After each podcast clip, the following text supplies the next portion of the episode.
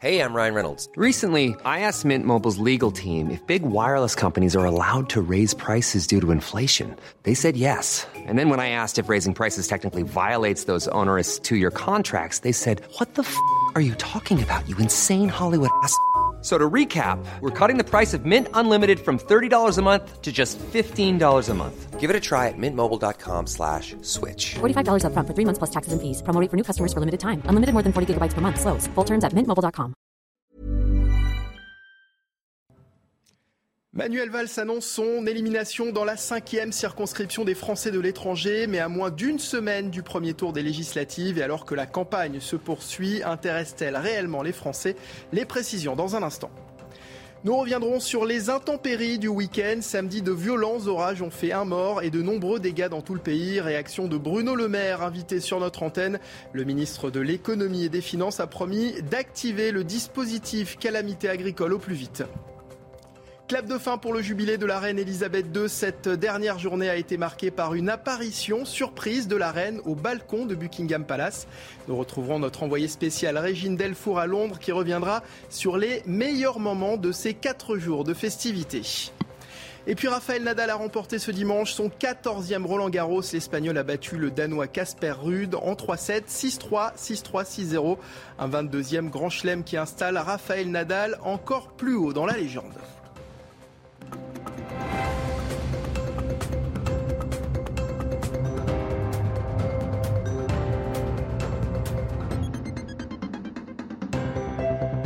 Merci de nous avoir rejoints. Bienvenue sur CNews. Très heureux de vous retrouver pour votre édition de la nuit. À la une de l'actualité, les législatives. Emmanuel Valls qui annonce son élimination. Je prends acte des résultats sur la cinquième circonscription des Français de l'étranger. Il m'appartient lucidement d'en tirer les conséquences. Pour ce premier tour, l'ex-premier ministre avait été investi par la majorité présidentielle. Il appelle pour le second tour à faire barrage au candidat de la NUPES, Renaud Lebert. Dernière ligne droite donc pour la campagne des législatives qui se poursuit avec ce sondage BVA publié vendredi et réalisé par Orange et RTL. Seulement 38% des Français disent s'intéresser et suivre régulièrement la campagne. Les précisions avec ce sujet de Clémence Barbier. Dans la liste de leurs priorités, les loisirs, mais pas la politique. À quelques jours des élections législatives, certains Français n'iront pas voter. Nous sommes en concert, donc nous travaillons et nous ne pourrons pas être euh, présents à nos bureaux de vote. Ben, moi, je vais voter euh, au premier tour, mais au deuxième tour, je ne pourrai pas voter, je serai en vacances. Pour la plupart des personnes, je pense qu'ils ne voient pas l'intérêt. Ça, je connais pas trop. Brigitte, retraitée, fait partie de ceux qui ne croient plus en la politique, mais elle votera aux législatives pour le candidat qui défendra le pouvoir d'achat. Il faut voter, si on vote pas, ça sert à rien. Il faut remettre du pouvoir d'achat, parce que là, on n'en a plus. Engagé en politique lors de la dernière présidentielle, Raphaël ne ratera pas ce rendez-vous citoyen. C'est important d'avoir euh, d'avoir des députés qui vous ressemblent, d'avoir des députés qui, qui portent la voix aussi de, de notre territoire à l'Assemblée. Selon un récent sondage, seulement 38% des Français suivent la campagne des élections législatives qui se tiendront les 12 et 19 juin. Des élections qui semblent inquiéter de plus en plus le président de la République. Il est en une du journal de dimanche avec ce titre Sueur froide à l'Elysée. Face à une montée de la NUPES dans les sondages, la nouvelle Union populaire écologique et sociale, Emmanuel Macron chercherait à réveiller la majorité par tous les moyens. Alors a-t-il des raisons sérieuses de s'inquiéter? Élément de réponse avec Elisa Lukavski qui nous détaille les dernières intentions de vote des Français pour les législatives. Quand on regarde les intentions de vote des Français pour les prochaines élections législatives, on constate qu'obtenir la majorité absolue pour le parti au pouvoir est Pour rappel, l'Assemblée nationale, elle compte 577 députés. La majorité absolue est donc de 289 sièges. Et regardez, d'après le dernier sondage sur les législatives, la majorité présidentielle, elle obtiendrait entre 275 et 310 députés, alors que la NUPES en aurait entre 170 et 205. Pourtant, dans les rangs LREM, on reste serein, voire même incisif. Il n'y a pas d'inquiétude. Une élection n'est jamais gagnée d'avance. Si on faisait de la politique en fonction des sondages, Jean-Luc Mélenchon aurait pris sa retraite il y a longtemps. Déclaration de Christophe Castaner, le président du groupe LREM à l'Assemblée nationale. Du côté de Manuel Bompard, le principal lieutenant hein, de Jean-Luc Mélenchon, on voit ces législatives tout simplement comme le troisième tour de la présidentielle. Ce sont des élections qui vont décider de la politique qui sera menée. Oui, un autre monde est encore euh, possible. La NUPES, une force d'opposition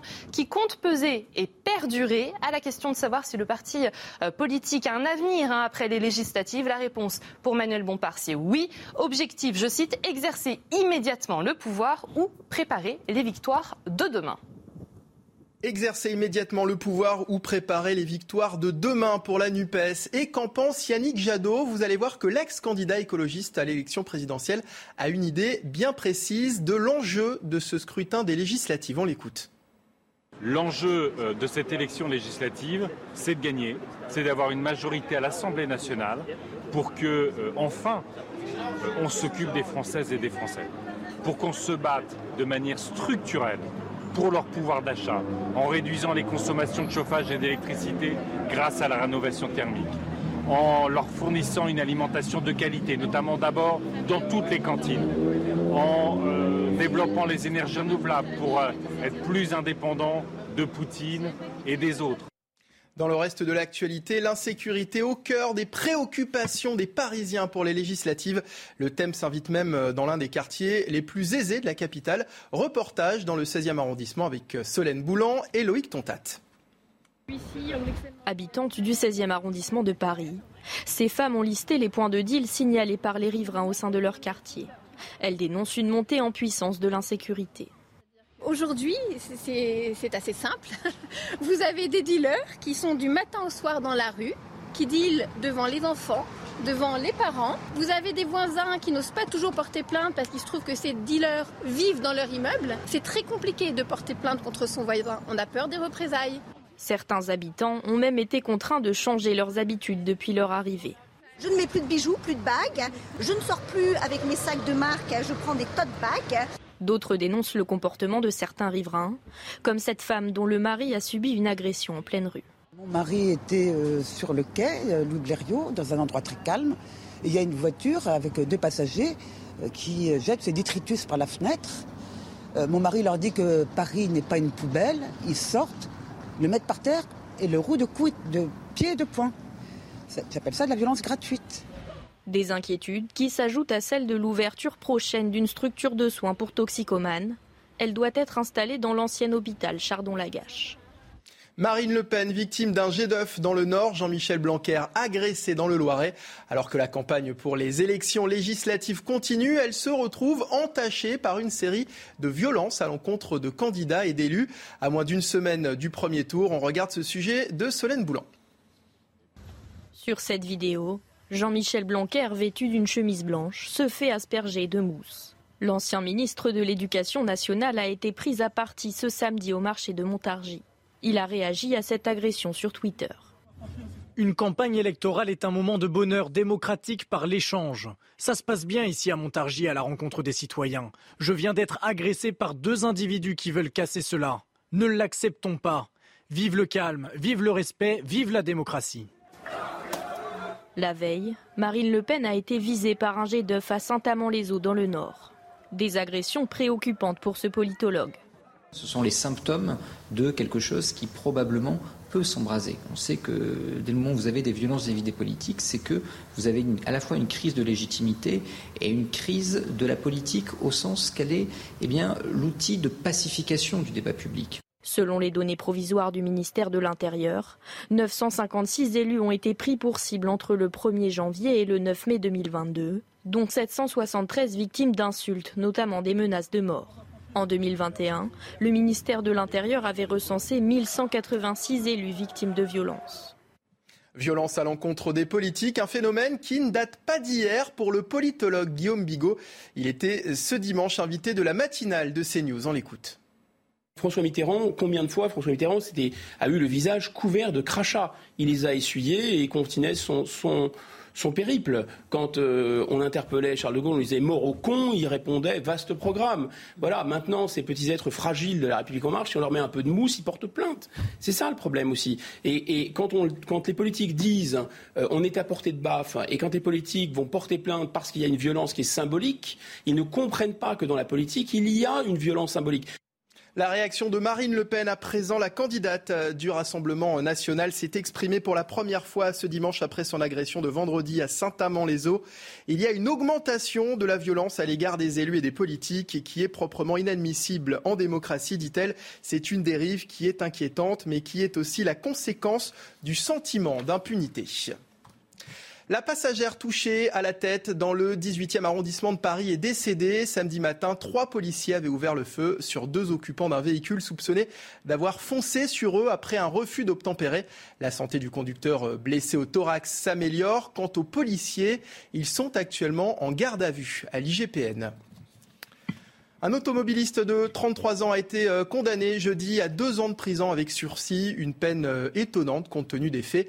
En août 2019, cet homme avait mortellement renversé une cycliste à Toulouse et, circonstance aggravante, il avait consommé de l'alcool. Clémence Barbier.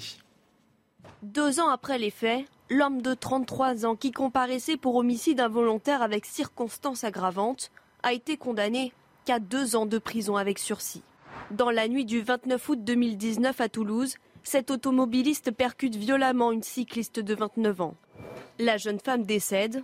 Le conducteur était sous l'emprise de l'alcool et de stupéfiants. La peine encourue lorsqu'il y a conjonction de ces trois circonstances aggravantes était de 10 ans d'emprisonnement, plus la peine d'amende. Et donc là, deux ans avec sursis, ça paraît être effectivement une peine très faible.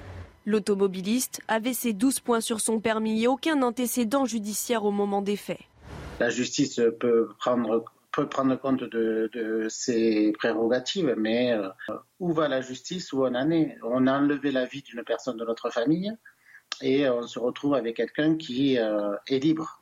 Le conducteur a vu son permis de conduire annulé avec interdiction de le repasser pendant trois ans. Retour sur les intempéries de ce week-end, de violents orages qui ont causé la mort d'une femme samedi à Rouen et fait plusieurs dégâts dans tout le pays.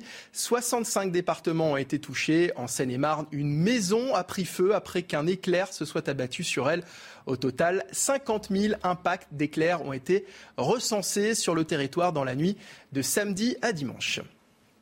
Bruno Le Maire était euh, ce dimanche à l'invité du grand rendez-vous CNews et Europe 1. Le ministre de l'économie et des finances promet d'activer le dispositif de calamité agricole au plus vite. On l'écoute. nous veillerons à ce que ce soit rapide pour euh, tous les Français, en particulier pour euh, nos amis agriculteurs qui ont été très touchés.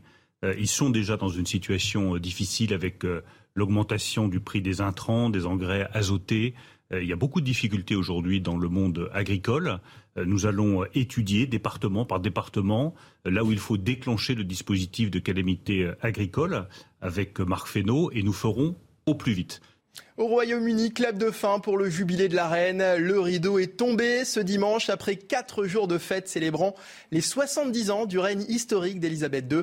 Retour sur les meilleurs moments de ce jubilé avec notre envoyé spécial à Londres, Régine Delfour, qui n'en a pas raté une miette. La journée a notamment été marquée par une apparition surprise de la reine. Oui, euh, la reine a fait une apparition surprise sur le balcon royal. On l'a su 15 minutes avant la fin de la parade, quand on a vu l'étendard royal hissé sur euh, le mât euh, qui surplombe le palais. Dans la foule, les gens ont tout de suite dit la reine est là, la reine est là. Alors pendant cette parade, on a pu apercevoir le carrosse royal avec l'hologramme de la reine lors de son couronnement le 2 juin 1953. Les choses qui sont à retenir euh, pendant euh, ces quatre jours de festivités, c'était notamment le concert géant euh, donné samedi avec cette vidéo humoristique où on aperçoit donc la reine qui prend le thé avec l'ours Paddington, un personnage de la littérature britannique qui est connu pour sa maladresse et on connaît aussi la reine pour son sens de l'humour. Il y avait aussi cet hommage de son fils, le prince Charles, à la reine, mais avant tout à sa mère, qui l'appelait affectueusement Mama. Vendredi, c'était la messe donnée en son honneur à la cathédrale Saint-Paul. Elle n'a pas pas pu y assister, mais ce qu'on a retenu, c'est surtout la première apparition publique de Harry et Meghan, euh, qui depuis deux ans sont en Californie. Une première apparition au Royaume-Uni, assez mitigée d'ailleurs. Certains les ont hués, d'autres les ont applaudis, mais ils sont restés vraiment au second plan. Et puis jeudi, c'était le lancement des festivités. Le jour, on a pu apercevoir la reine trois fois, deux fois au balcon lors du défilé euh, militaire, et puis le soir en lançant les illuminations dans le Royaume-Uni et puis dans les pays du Commonwealth. Cette reine, donc pendant ces quatre jours, s'est mise vraiment en retrait. On a senti euh, comme si elle voulait passer le flambeau. On a vu euh, le prince Charles et, euh, et le prince William prendre le relais pendant ces festivités. La moitié de Sverodonetsk sous contrôle de l'armée ukrainienne. Nos forces armées ont nettoyé la moitié de ce centre industriel des troupes russes qui s'y trouvaient. Déclaration du gouverneur de la région du Lugansk. Cette ville clé à l'est de l'Ukraine est l'épicentre de combats acharnés avec l'offensive russe visant à contrôler la région du Donbass. Nouvelle fusillade euh, samedi aux États-Unis, à Philadelphie. Trois personnes sont mortes et onze autres ont été blessées. Le drame s'est déroulé euh, peu avant minuit dans une rue animée où la ville, euh, où plusieurs tireurs auraient ouvert le feu sur la foule. Les policiers auraient tiré sur un des suspects, mais on ignore encore si celui-ci a été neutralisé. Aucune arrestation n'a eu lieu pour le moment. À Paris, le trafic à la gare du Nord euh, a repris progressivement ce dimanche euh, en fin de journée. La circulation des trains nationaux Eurostar et Thalys est restée interrompue plusieurs heures en raison euh, d'un incident de cathéter sur un TGV Paris-Lille. Selon la SNCF, l'incident pourrait être lié aux orages de samedi soir, mais cela reste à vérifier. Écoutez ces usagers bloqués gare du Nord interrogés tout à l'heure au micro de CNews.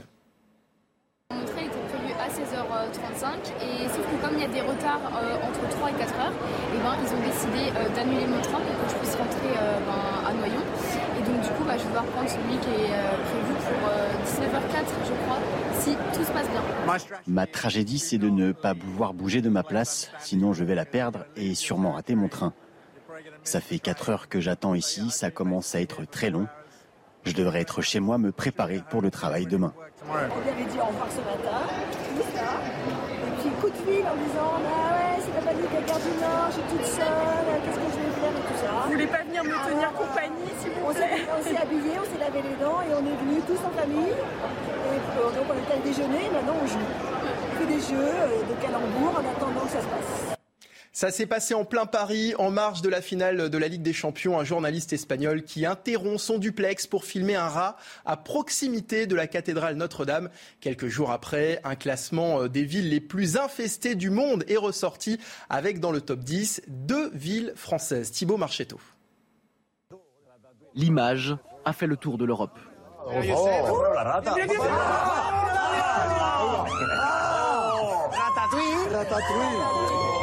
Un journaliste espagnol interrompt son reportage pour filmer un rat à proximité de la cathédrale Notre-Dame. Dans les jours qui suivent, le classement des dix villes les plus infestées en rats du monde affirmait que Paris était la quatrième ville la plus touchée par ce fléau. Juste derrière Londres et New York, la ville de Deshnok en Inde occupe la première place. Une autre ville française est dans ce classement, Marseille occupe la dixième place. Pour cet élu de la cité phocéenne en charge des nuisibles, les facteurs de la prolifération des rats sont nombreux. Il y a des travaux un peu partout dans la ville, donc ça, ça c'est un des facteurs euh, qui fait sortir les rats. Après, quand il y a des grèves et que vous avez cinq semaines de grève ou trois semaines avec des, des, des, secteurs qui ne sont pas ramassés, évidemment que, évidemment que ça n'arrange pas la, la situation. Mais de toute façon, les rats sont là. À Paris, on estime qu'il y a près de 6,5 millions de rats dans la capitale, soit près du double de la population parisienne. Et tout de suite, on passe au sport. On commence ce journal des sports avec une légende. Raphaël Nadal a remporté ce dimanche son 14e Roland Garros en dominant en finale le Danois Casper Ruud. L'Espagnol s'impose 6-3, 6-3, 6-0 dans un match où il n'a jamais été mis en danger. Un 22e Grand Chelem qui installe l'Espagnol encore plus haut dans la légende. Le récit du tournoi de Raphaël Nadal avec Romain Favril. On est 17 temps, jour pour jour, après sa première victoire ici à Roland-Garros pour Rafael Nadal, que de chemin a parcouru depuis cette victoire face à l'Argentin. Puerta, 22 titres du Grand Chelem, 14 Roland-Garros, 115 matchs disputés ici porte d'Auteuil pour 112 victoires. Il n'y a que deux joueurs qui ont réussi à le battre, euh, Robin Söderling et à deux fois, à deux reprises, Novak Djokovic. On doit parler de cette quinzaine aussi. Sa première semaine a été assez tranquille pour l'Espagnol, que des victoires en trois manches, assez corsées ensuite. Un huitième de finale, une victoire en cinq manches face au Canadien Félix Auger-Aliassime. Il y a eu ce quart de finale euh, tant attendu, tant redouté aussi en nocturne face au numéro 1 mondial et surtout tenant du titre Novak Djokovic. Il a sorti un match absolument euh, phénoménal. L'Espagnol, cette demi-finale où on s'est dit que si ce match allait traîner, pouvait durer sur la longueur, eh bien il pouvait perdre face à Alexander Zverev. Il a profité d'un coup de pouce du destin et donc cette finale a sens unique. Aujourd'hui, on a assisté à un nouveau match, un nouveau sacre de Rafael Nadal. On ne sait pas si c'était le dernier, mais en tout cas, ça ne ressemblait pas à des adieux. On passe à la MotoGP sur la piste du Grand Prix de Catalogne. Fabio Quartararo a facilement dominé ses euh, concurrents. Le Français euh, confirme sa place de leader au championnat du monde devant Espargaro. C'est sa dixième victoire dans la catégorie Rennes. Johan Zarco arrache la troisième place. Et puis ce dimanche avait lieu la dernière journée de top 14. Toulon et le Racing s'affrontaient dans un match capital pour arracher les barrages. Une rencontre survoltée comme nous l'explique ce sujet de Jérémy Pavlovic. Lanterne rouge début février, Toulon se présente chez le Racing à un pas de l'exploit. Un succès et les Varois deviendraient les premiers à se qualifier pour les phases finales sans avoir passé la moindre journée dans le top 6 cette saison. Le début de ce huitième de finale est à l'avantage du RCT. Deux incursions dans le camp francilien pour deux pénalités obtenues. Carbonel engrange 6-0 en 10 minutes. Mais les ciels et blancs réagissent dans la foulée. Tanga fait parler sa puissance et lance enfin les siens. Plus précis, meilleur dans les duels, les Toulonnais reprennent la tête après une belle inspiration de Carbonel. Payaoua est à la conclusion, 13-8 à la pause. À l'heure de jeu, carton jaune pour Olivon, coupable d'un plaquage en l'air, sanction immédiate. Roanimov à la course, jeu au pied de Roanimov. Ce ballon qui va rester dans l'air de jeu, attention Parce que ça peut bénéficier à Roanimov Le Racing qui va repasser devant à 20 minutes du terme de cette rencontre 21-16, le score n'évoluera plus. Pas d'exploit donc pour Toulon qui trébuche à la dernière marche. Prime à la régularité, depuis sa remontée dans l'élite en 2009, le Racing n'a jamais manqué les phases finales. Et restez, et restez avec nous sur CNews. Oui, à la une de votre prochaine édition, Manuel Valls qui annonce son Hi, I'm Daniel, founder of Pretty Litter. Cats and cat owners deserve better than any old-fashioned litter. That's why I teamed up with scientists and veterinarians to create Pretty Litter. Its innovative crystal formula has superior odor control and weighs up to 80% less than clay litter. Pretty Litter even monitors health by changing colors to help detect early signs of potential illness. It's the world's smartest kitty litter. Go to prettylitter.com and use code ACAST for 20% off your first order and a free cat toy. Terms and conditions apply. See site for details.